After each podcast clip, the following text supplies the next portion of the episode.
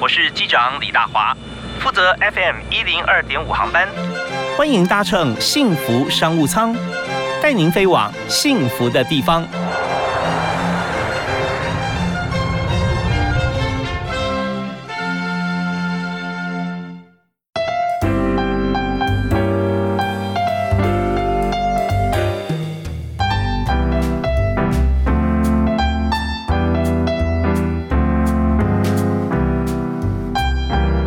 听众朋友，大家午安！非常欢迎您锁定 FM 一零二点五，收听每天下午五点到六点为您播出的幸福商务舱。我是李大华，在今天节目里面和大家谈的这个产业哈，是大家每个人。你也许不是真的有经历过啊，这个产业对你的帮忙啊，在你的自己家里面好，或者说空间里头，但是你，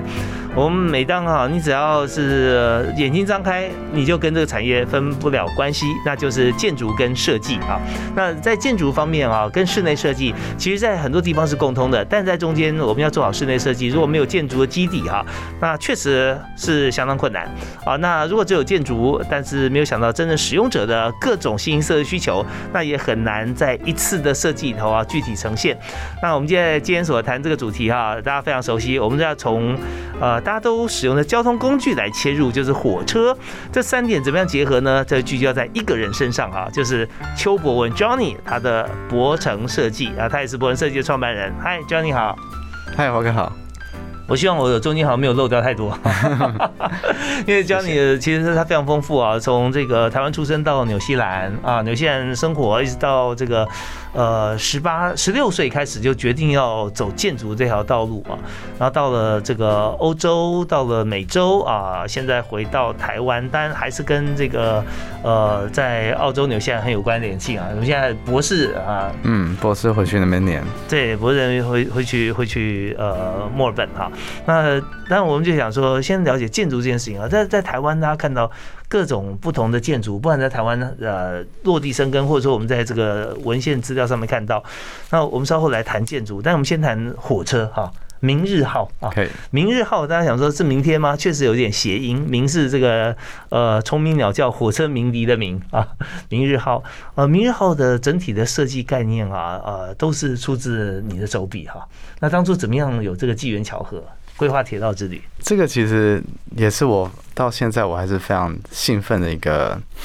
设计案。那它其实是二零一九年的二月那时候，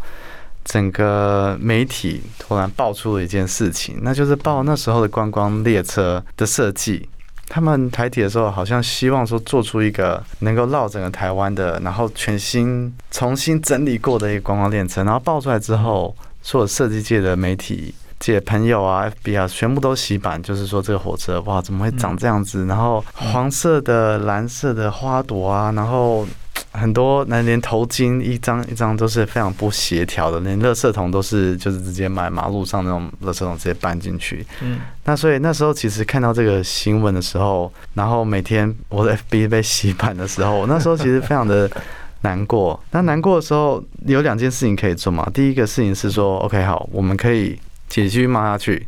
嗯，那骂下去的社会，大家就知道会发生什么事，其实就没有什么动静了。嗯嗯，那我想说，用另外一个方法来看待它，是不是有办法用我们的能力，用我们的设计能力，能够去改变它，然后让这件事情变成大家会非常兴奋的，然后会带动这个整个。台铁的，然后甚至说把这个品牌带出去，让世界都知道有这个明日号台湾 tourism 这件事情，train tourism 这件事情。所以可是那时候怎么办呢？因为我也不认识任何人在台铁，然后所以我就我那时候也想说，到底要怎么样让台铁知道我的存在？然后我就我就但朋友蛮多的嘛，所以我就想说，好，那我就写一封信，然后发给我所有的朋友，看有没有机会，有没有谁可以帮我介绍进去。然后就发发发发发了两个月后，其实都没有回声，大家只是说：“哎，不错哦，支持你，加油。”都正面的回复啦。嗯嗯嗯，所以这还不错啊。那那可是没有回声，其实也是理理所当然，就是其实一定很难。不过在台底的时候，刚好有变有一个很大的转变，就是因为这个 PR disaster 这媒体的这种嗯全部负面新闻之后，是。其实台铁就那时候的交通部长就把呃一些人美学设计的这些的团队呢，慢慢介绍给台铁，嗯嗯嗯，然后呢，呃，就形成了一个美学小组，也代表说未来台铁做的每一件事情呢，或每些重要的事情，都要有一个美学的这个概念概览在这里面。嗯嗯然后那时候我就被美学小组邀请进去，说：“哎、哦既然你有这样的一个思想，嗯你们有没有机会？那让我听听看你的想法。”嗯，然后这样就给我们两个礼拜的时间去做出呃一个对这个观光列车的这样设计的思想，有机会去跟台铁认识，然后我们的提案也也还不错，大家都蛮喜欢的，然后就决定说好，那我们就从这方向往下继续走。嗯哼，那虽然大家往下继续走的时候，我还记得蛮清楚，大家都拍手，哇，这个设计很好。可是下一分钟，这大家就开始不知道要怎么做了。从来没有过美学到这个车上的时候，这个这个所有的 standard 要怎么写，所有材料要怎么重新使用，哪一个哪一个部门要配合什么样的事情，嗯就其实变得非常的 disaster。那这个时候其实有几件事情很关键的 key，怎么让这名人号设计继续往前？第一个就是每个小组当然是非常重要，就是每个 decision 他们可以说，哎、这个是好的方向，大家来支持。可更重要的是那时候的副局长跟局长其实也是非常支持往前走这件事情，所以。当下面有太多声音的时候，我们来试试看有没有机会能够这样做或那样做，所以才整个整个事情才会往前走。所以常常现在那个媒体常常有这样讲说，只要台铁能够做到，其他人没有理由 做不到做不。到，嗯对，那其实就是需要几个非常嗯领导者去 push，说 OK，let's、OK do it，let's try。好，但我们知道说，在公共的这个政策，或者说在公共呃化的一个过程当中，哈，钱预算它绝对不是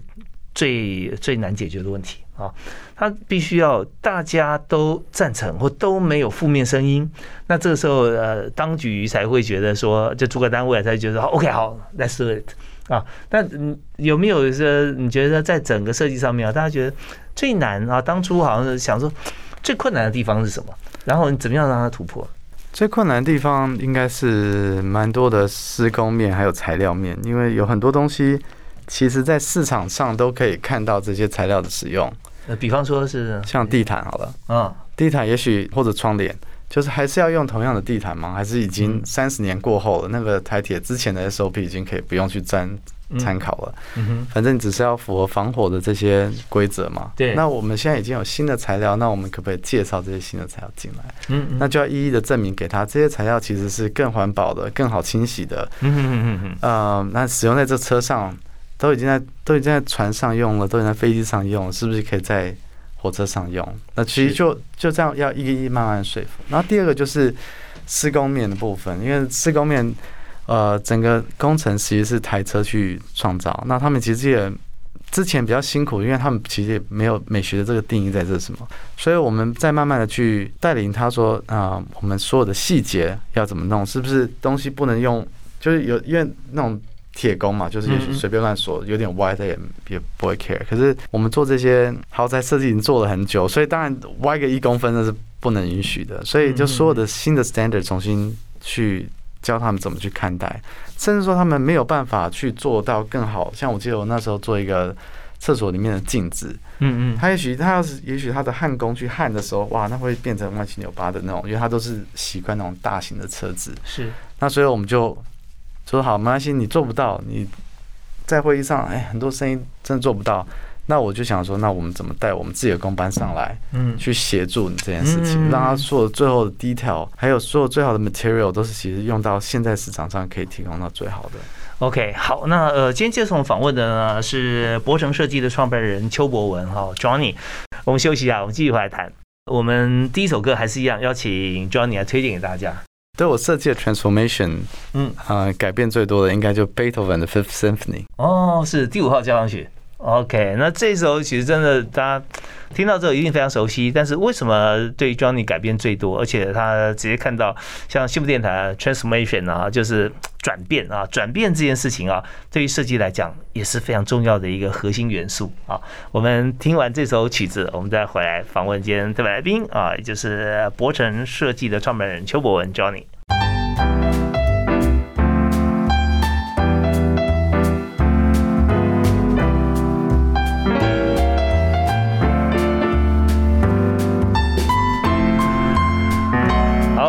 听到的是贝多芬第五号交响曲啊，听起来我相信大家觉得说，哎，马上在这个下班时间哈，让自己心境进入另外一个层次啊。但为什么这首曲子来讲，是我们今天特别来宾啊，Johnny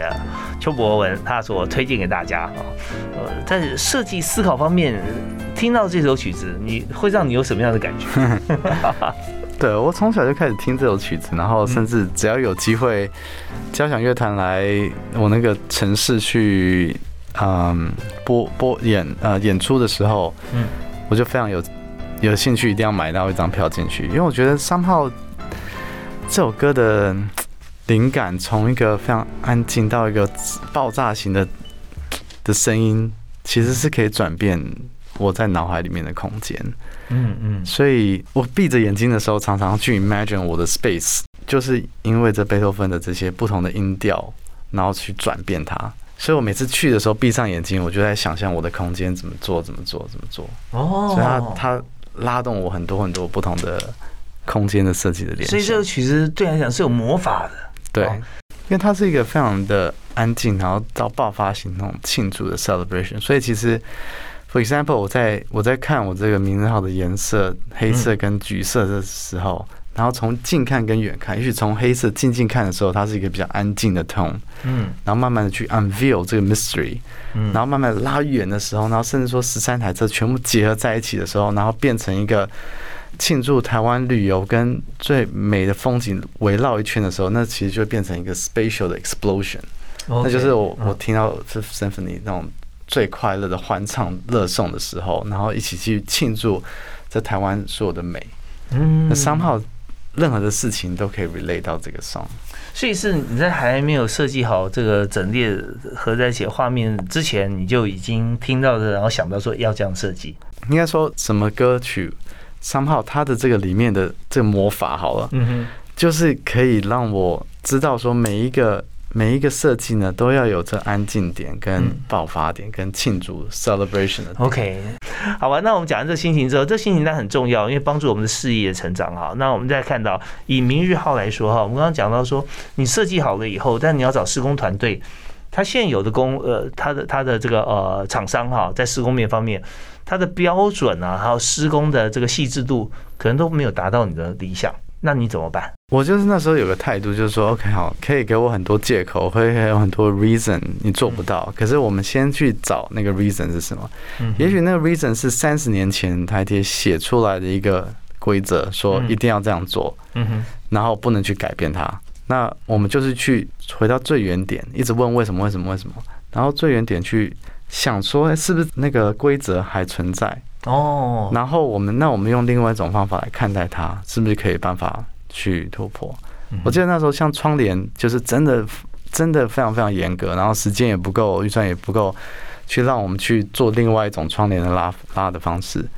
那我想说，哎，那那我们就结合艺术好了，所以那时候就找了艺术的那个泰鲁老师，然后他的四季岛屿在 T 二的那个机场。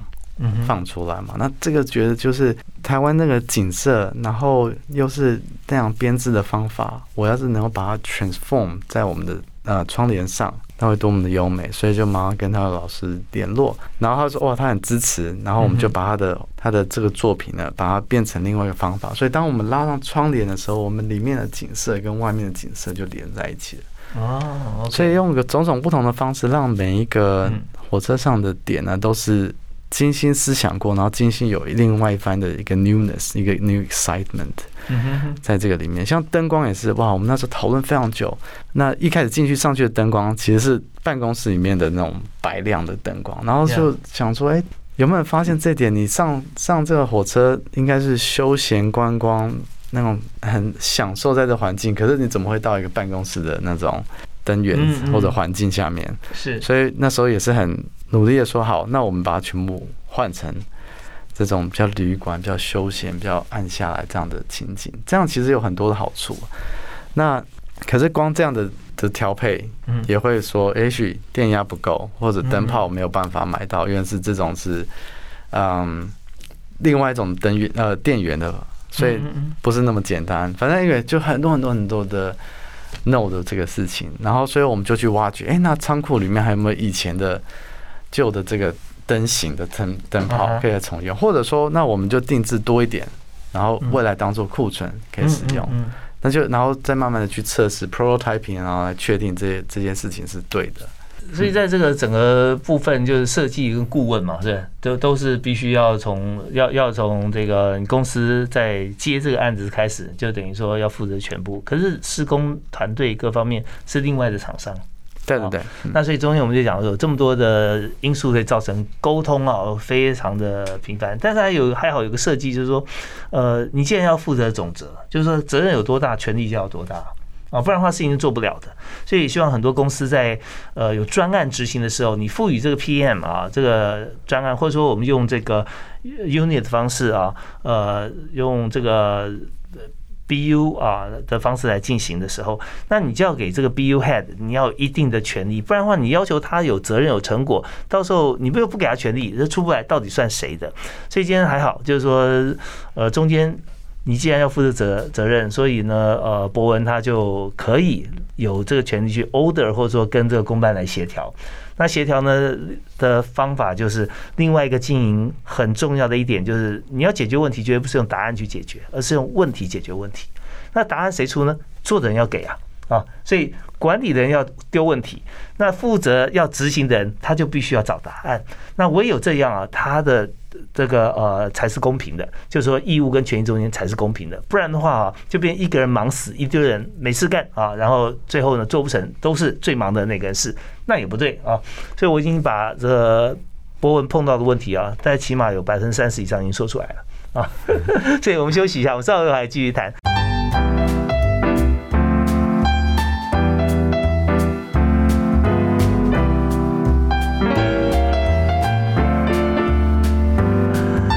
今天的节目里面，我们的特别来宾哈来谈明日号。明日号就是这个鹿鸣春晓的鸣，鸣叫的鸣，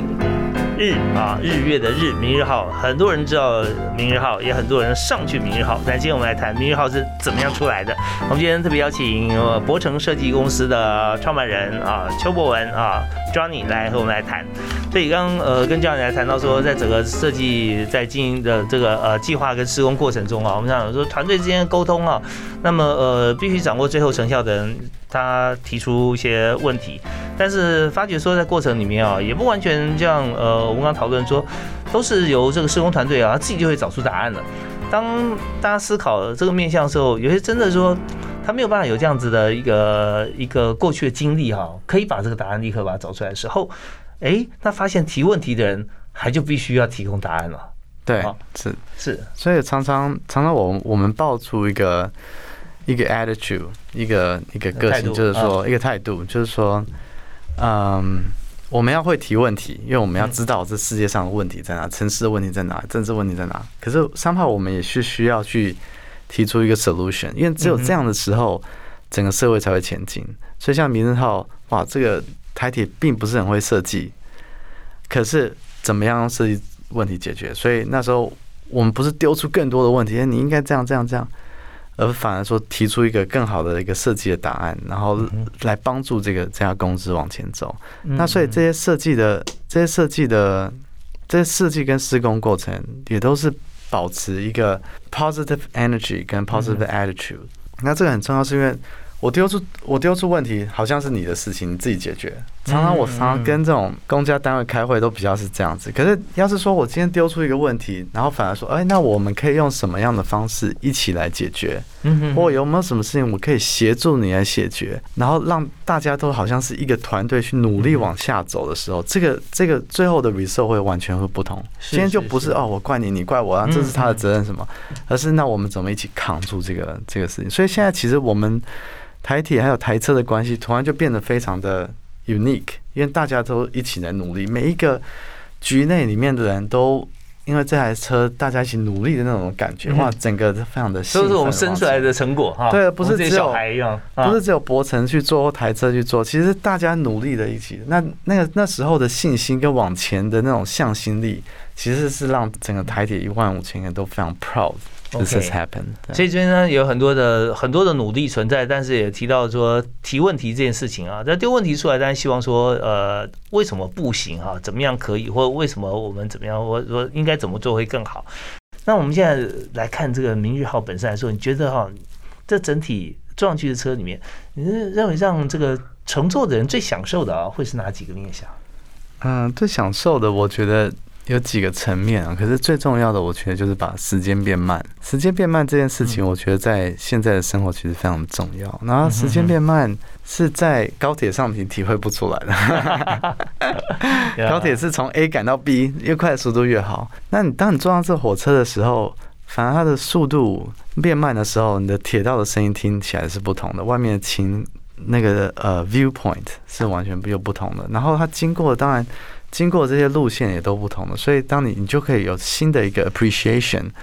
of what's 嗯在附近的 新的欣赏关于你附近的周围，也许都是同一条线。可是当你的灯光的灯亮降低了，你坐下去的沙发你陷进去了，然后你旁边的景色也变亮了，所以这时候的这时候你对你所认知的事情就会有重新新的一个意义。这件事情其实是我在在二十几岁学到的，那时候我也是因为是一个建筑的爱好者，所以到每一个国家我就拼命冲啊，每一个地方都要去拍照，然后拍拍拍哦，赶快去下一站，一天大概有二十几栋要做，然后一直冲一冲。结果一直到了有一次旅游，然后我跟我几个外国朋友去，然后去迪拜，嗯，然后他们走到一个地方，他们说：“哦，Johnny，我们休息一下吧，我们在这边河边喝一个咖啡，嗯，然后就是在这边放下来，不用在那边一直冲，不用跟你一直冲，这样有点 crazy。是，然后说怎么可能？还有十五栋要看，然后哪有时间喝咖啡？好，没关系，反正我就坐坐在跟他们喝咖啡。了，然后。这个就当然是在迪拜的这很漂亮的河流旁边，你就看到这些商人从在里面去呃 help people with 所有的呃 shipping 的事情，像 transportation 啊或者 stock 啊或者这件事情，就突然把我的时间变慢，然后我就重新去看待那时候 Dubai Creek。这个旁边的河流所发生的事情，进出货啦啊这些啊，对，我就发现哇，那这边的人的生活原来是这样子来使用这个河流的，嗯，然后这样子来遮阳的，然后咖啡原来是这样做的，我就慢慢的重新去 appreciate what's surrounding me。所以其实人生当然是有有某方面是可以非常快的，可是当你慢下来的时候，你就重重新认识你旁边的所有的环境。OK，我我们在整个工作流程上面，大家都。思考到说商业如何快速啊？那快速是显学啊，大家都在竞争过程中，你比别人快啊，那你就获利更多就赢了。但是快这件事情之所以能够快，是因为它先够慢，够慢去了解所有的过程，然后掌握精准之后，呃，你才能够去用比较好的时间去让它快速的能够完成它的精巧。那就是说它。都很重要，但先后顺序不能把它颠倒了。如果前面是很快的，那搞不好哦，后面你就会变得很慢。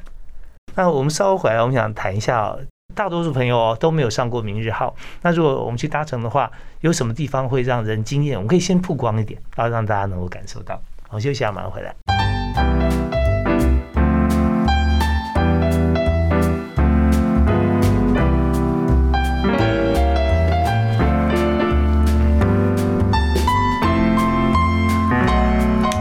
那我常常听这首曲子哈，我们的片头曲，到底它节奏是快呢还是慢啊？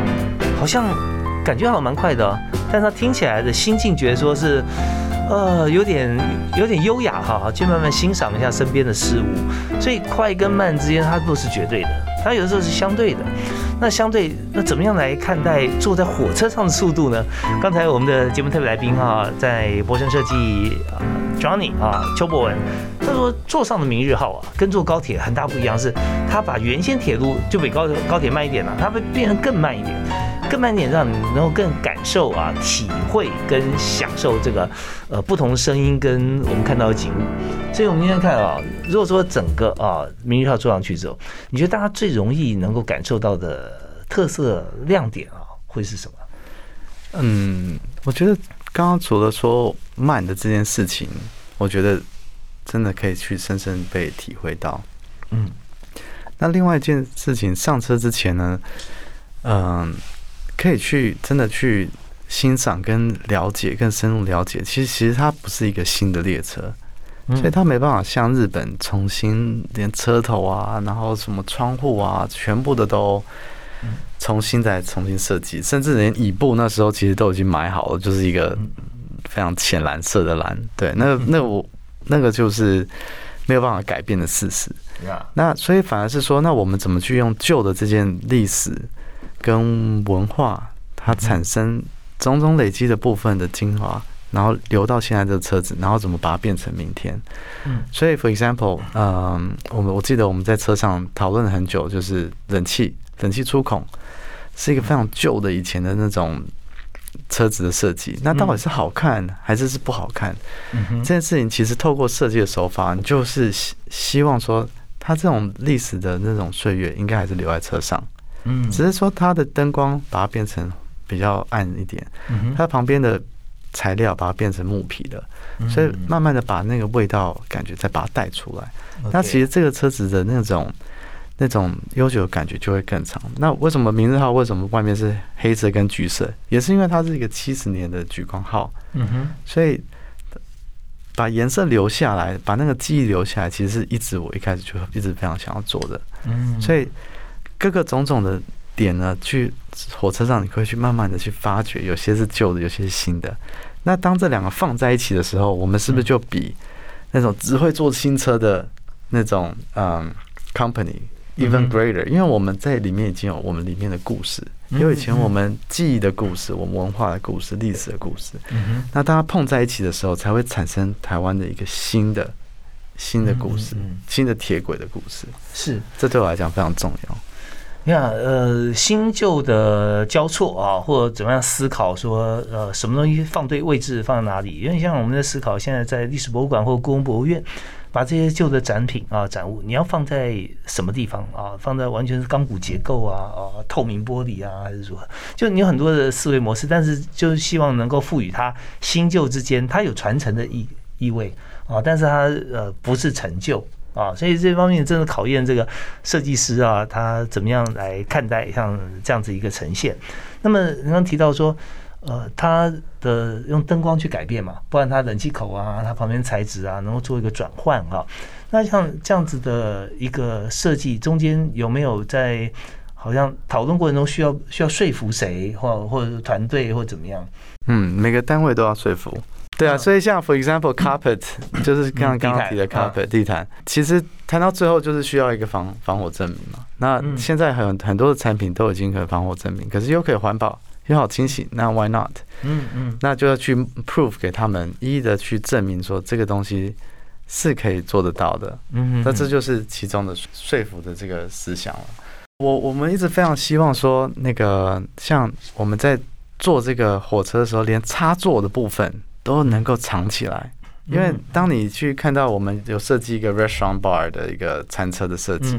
然后以前呢，就是插座就是全部放出来。反正简单插呃方便插就好了，就台湾的方便文化。那所以到时候你就看到一大堆的插头放在那个餐厅的那个车厢里面。嗯，哇，这个真的不行。要是平常你在看住家的话，要是全部的那个厨房上面全部都插座，那很恐怖。是，所以我们就花了非常多的能力跟说服。第一个要说服结构，我们怎么去调整；第二条要说服电力怎么去放在这个地方；第二防火，因为这个整个烧起来就不可不得了了。是。然后最后再加上设计，这是四个部分要全部合在一起。然后现所以你现在去看车上那个，你会看不到这个厨房那个任何的一个插座的部分，全部都隐藏起来，所以就会更能够显示这种最最优美的嗯的空间里面跳出来。设计是需要非常非常细致的思维哈，因为它设计里面除了美观以外，更重要是要实用啊，你兼顾实用又要美观，所以那你要藏在哪里呢？对，藏在哪里？下次可以火车上找找看。大家不是没有插座，它有哦，还不少哈。大家把它藏起来啊，那很重要。所以在这么多美美嘎嘎的地方哈，我们要做好设计。所以设计人或建筑人哈，势必要非常龟毛，是吧？要很自自爱，要把最爱的东西，真的要有些某方面的坚持，要这样子做。OK，然后走出自己，然后大家就慢慢 recognize，哦呀，这样做是对的。嗯，对，我们也是在很多讲求快速的过程当中啊，会让这个方便这件事情会凌驾在美感之上啊。所以方便是不是真的是最好的？有时候方便会带给你很多不方便哦。因为方便的话，它已经有使用对象，对 A 方便，A 可能就呃 B 可能就不方便了。所以在这边怎么样兼顾到大家像实用跟美感都可以兼顾？那很美，但是你想用的时候，哎，随时你可以找得到地方，还是可以用。那这样的话，其实真的考验不只是设计师，而考验整个社会的成熟度，以及在大家互相妥协的时候，一个彼此的尊重。那这点如果够成熟的话，绝对你说富而好礼，或者说我们不要讲任何呃，不管跟经济呃高还是低哈，呃撇开这个不谈，每一个人都是非常有真正素养。素养这件事情也不是一零八课刚刚讲的素养导向而已。如果真的能够实践出来的话，我相信台湾是最棒的一个地方。好，我们再休息一下，稍后呢，我们要请今天特别来宾呃博文 Johnny 啊，给年轻人一些建议。好，我们休息一下，马上回来。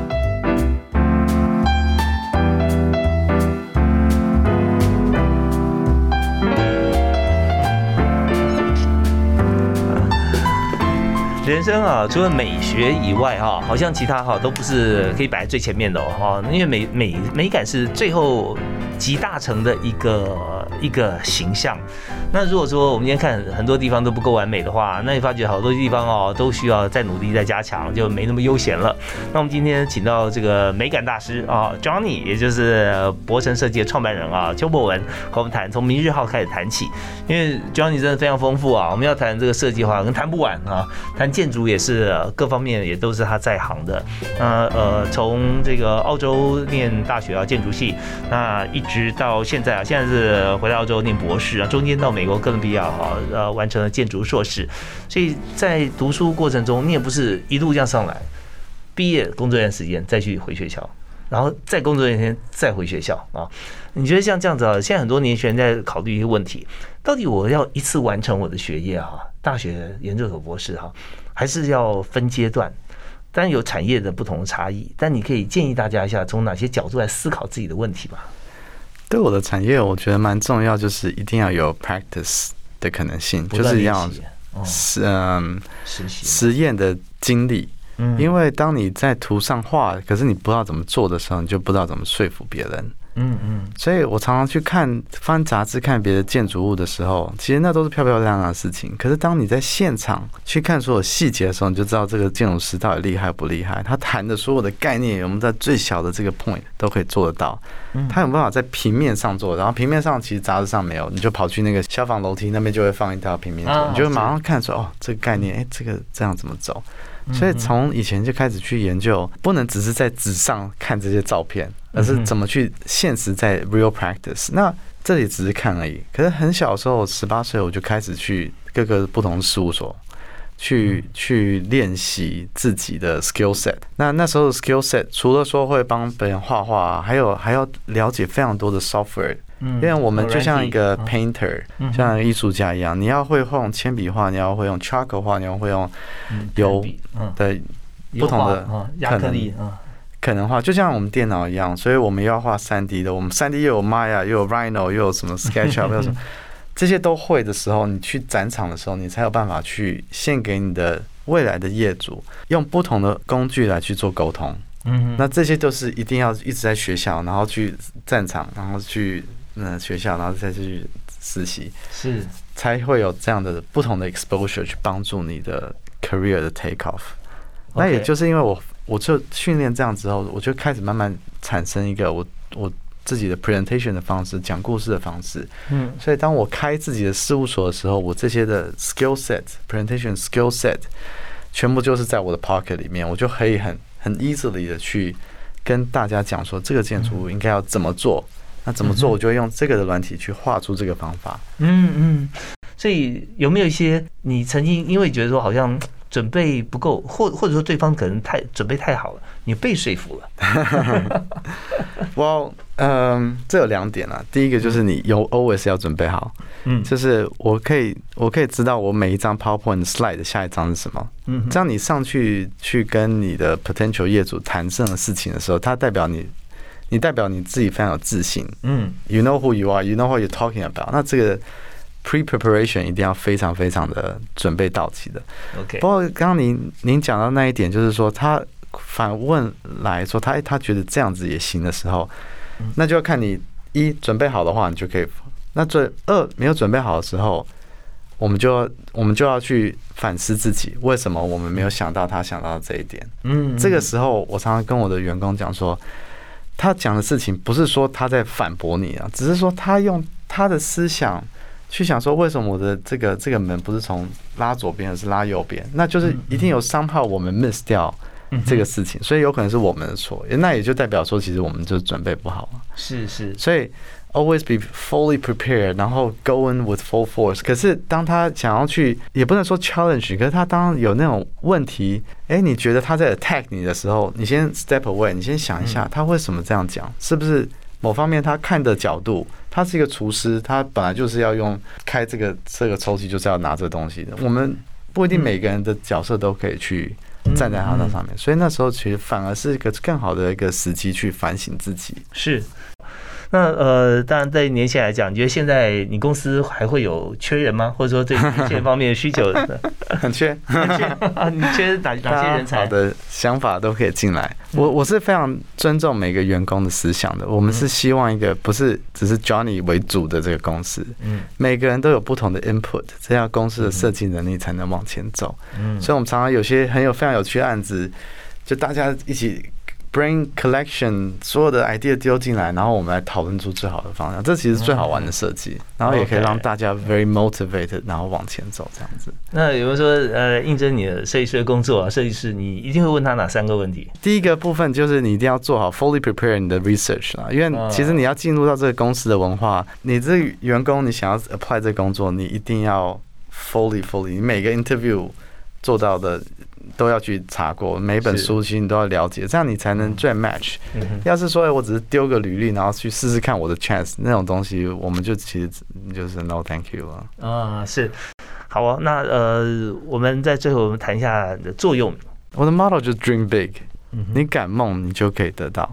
哦，所以我从十八岁，呃，二十一岁，我做梦我想要去日本黑川纪章，哇，我就去到了。我想要 做梦我去哥伦比亚，哇，我就去到了。嗯然后我想要做梦，我想要拿到这个做这个火车的设计，完成一个小男孩的梦，我就做到。所以你敢敢梦，然后你敢讲出来，就会有别人来帮你协助你，OK，达到你的梦想。是，那但我们梦想哈是呃以行动来实现，对不对啊？如果说你只是想在心里，没有去做的话，还是没有用。可是我们看到 Johnny 他每一个梦想哈，只要想到你就开始做。好，我们谢谢今天特别来宾博成设计的创办人邱博文 Johnny 接受访问，也祝福大家啊，谢谢大家收听，祝福大家有美好愉快的夜晚。好，我们下次再会，拜拜。